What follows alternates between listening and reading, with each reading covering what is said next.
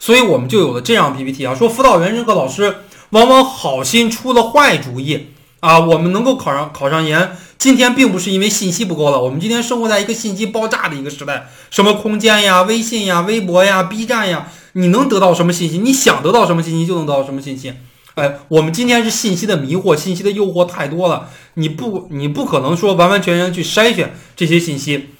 我们的辅导员，我们的授课老师考研基本上都是十年以前了，那个时候连专硕都没有，时代变了，考研变了，一切都变了。所以说他们这些经验呀，根本就不值得去参考的，一定要参考一些考研专业人士的一些说法。比方说，很多辅导员或者说很多老师让你在初试去找导师，说你初试不找导师，你即使考上了也没有人要你，这种说法是完全错误的。我们考教育类的专业，并不是考理工科类的专业，根本就没有必要提前去找老师。